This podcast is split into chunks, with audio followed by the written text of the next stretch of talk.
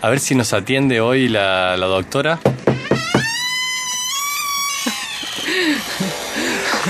Buenas tardes, Flavia. ¿Cómo le Buenas va? tardes, buenas tardes, Jero. ¿Cómo estás? Veo, que- veo que tiene el mismo problemita de siempre con la bisagra. Está... Yo creo que voy a terminar sacando ¿Ah? la puerta directamente.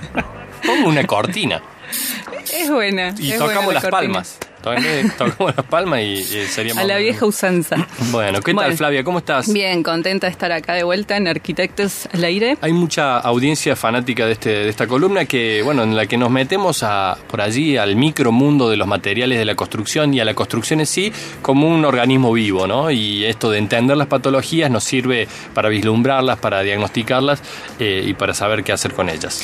Sí, eh, bueno, hoy vamos a estar particularmente con una parte muy importante de la construcción, que es lo que es lo que se llama infraestructura. Ahí va. eh, que sería todo lo que son instalaciones, redes, etcétera.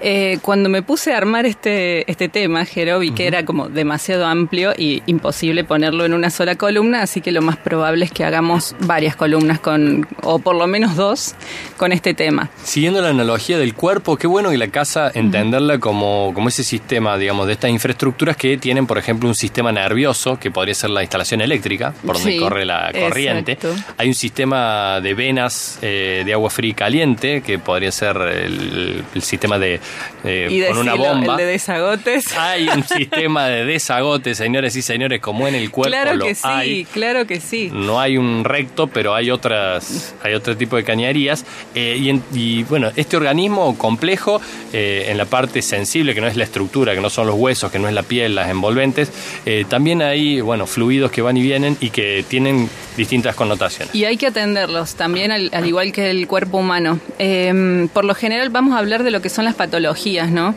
Eh, voy a nombrar hoy un poco lo, lo que son las, las patologías más frecuentes y a qué se deben y en las próximas columnas vamos a abarcar eh, lo que son particularmente cada una de las instalaciones. Vamos Eh, tomando nota entonces y nota. vamos a Igualmente al hoy tema. voy a tirar algunos tips, eh, así que también es importante que, que presten atención y también que vayan dejando consultas en Sí. caso de que tengan algún problema o algo, manden fotitos eh, que vamos a ver si las contestamos la columna que viene. Dale, podríamos hacer ahí unas, una, re- una recopilación de, de problemáticas sobre este tema allí en redes sociales. Así es. Eh, bueno, por lo general, la mayor cantidad de problemas eh, con respecto a lo que son las instalaciones suele darse por eh, canalizaciones obsoletas. Eso es como que está en el, el top 5 por lo general. ¿Por qué? Porque las construcciones y las instalaciones por lo general no tienen la misma cantidad de vida útil. El edificio suele tener mucha más duración que las instalaciones. Entonces, eh, cuando tenemos eh, algún edificio que ya tiene más de 25 años, por lo general esas instalaciones ya hay que pensar en hacerles revisiones, hacerles recambios seguramente, porque además tengamos en cuenta que lo que son los materiales en, en instalaciones ha evolucionado muchísimo en este último tiempo. Entonces, eh, bueno, cuando vemos que empieza a fallar por todos lados la instalación, eh, es hora de cambiarla. Típico edificio viejo o casa de antigua de cañería de plomo, por ejemplo.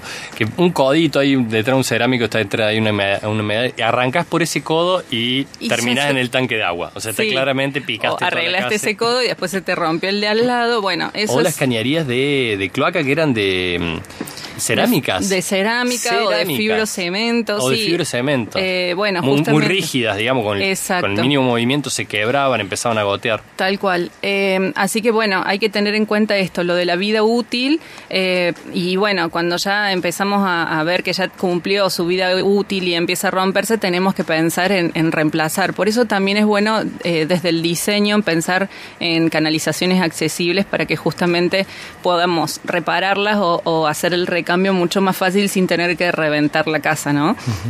Eh, Lo costoso que es picar un porcelanato Sí. para cambiar un caño de agua y tener la posibilidad de eh, tener acceso a estas, a estas redes eh, sería especial a la hora de proyectarlo, ¿no? Exacto. Después, eh, los otros problemas que suele haber también son los errores de ejecución, ¿no? Sabemos los problemas que tenemos los arquitectos con Yo los nunca, vi un, plomeros. yo nunca vi un plomero que ejecutara mal algo. Si usted quiere ponerse en contra de los plomeros, Pásame el número. Pásame el número. Sí, este es uno de los, de los problemas también mayores que se suele ver, el error de ejecución y, entre paréntesis, eh, también la falta de control, ¿no? Por parte de quien tiene que controlar de que esto esté bien hecho. Prueba eh, hidráulica, que no queden escombros, escombros o bolsas de papel adentro de las cañerías. Em, verificar las fusiones de todo el sistema de agua y gas. Exacto, y sobre todo, bueno, el tema de las pendientes que hay que respetar, porque esto lo vamos... ¿Qué pendientes? ah, no, los fluidos no, no van en van, no suben. O sea, bueno, parece que hay gente que piensa que sí. eso tiene que ser El agua va subiendo escaleritas. Ah, piensen ustedes que tiene que ser un tobogán acuático.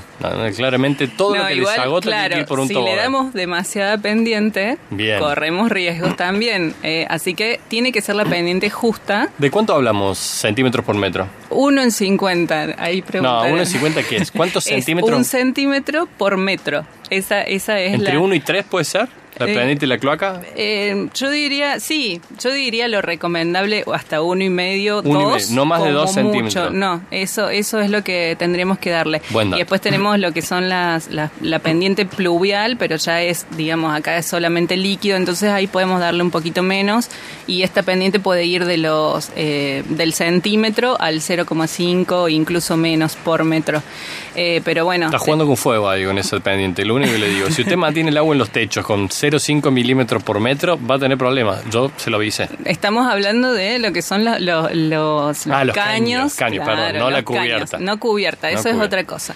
No me confunda, arquitecta. Yo quiero acá certezas y claridad. Si usted me pone. Ya hablamos de ¿eh? cubierta y hoy estamos hablando de, cañerías. De, cañerías, eh, bueno, así que eso es, es fundamental a la hora de la ejecución y son cosas que tenemos que controlar. Lo otro que hay que controlar son cómo hacemos las vinculaciones y cómo son estos empalmes. Tenemos que tener en cuenta en el sentido en que va el fluido y todos los accesorios que nosotros vamos poniendo, por ejemplo los codos, las T o todo lo que vayamos poniendo, tiene que ir en sentido del fluido para que el agua no, eh, no encuentre sobresaltos. Estamos hablando de desagües sanitarios, ¿no? Sí, de todo tipo, en realidad. Esto va para, para todo lo que es desagües.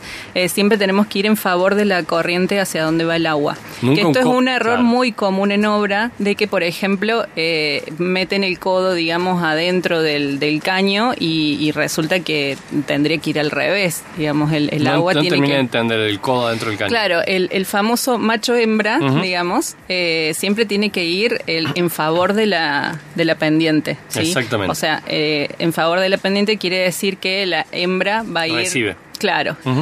Sí, sí, va, en, esa dirección, porque si no, digamos, el ORRIN no puede, no puede garantizar que eso no se reseque o se pudra o lo y es la forma porque de esa ahí minimizamos también el riesgo de filtraciones, ¿no? Bien. Eh, Después, bueno, eh, el desconocimiento muchas veces eh, de, la instalación, por ejemplo, pasa mucho en lo que son eh, instalaciones de desagüe cloacales, de falta de sifonajes, falta de ventilaciones, entonces después hay malos olores. Creo que hay que pasar por los sanitarios públicos acá de este piso, los SRT, que tiene algún problema con el sifón de. Vamos a hacer una inspección. Me parece que hay que hacer una inspección a la ventilación del, sanitario acá. Sí, y después, por ejemplo. constancia, sí. Sí, lo firmamos. en las de agua, por ejemplo, cuando tiene demasiado recorrido para arriba, para abajo, se crean sifones, literalmente, entonces después tenemos fallas en, lo que es la presión del agua.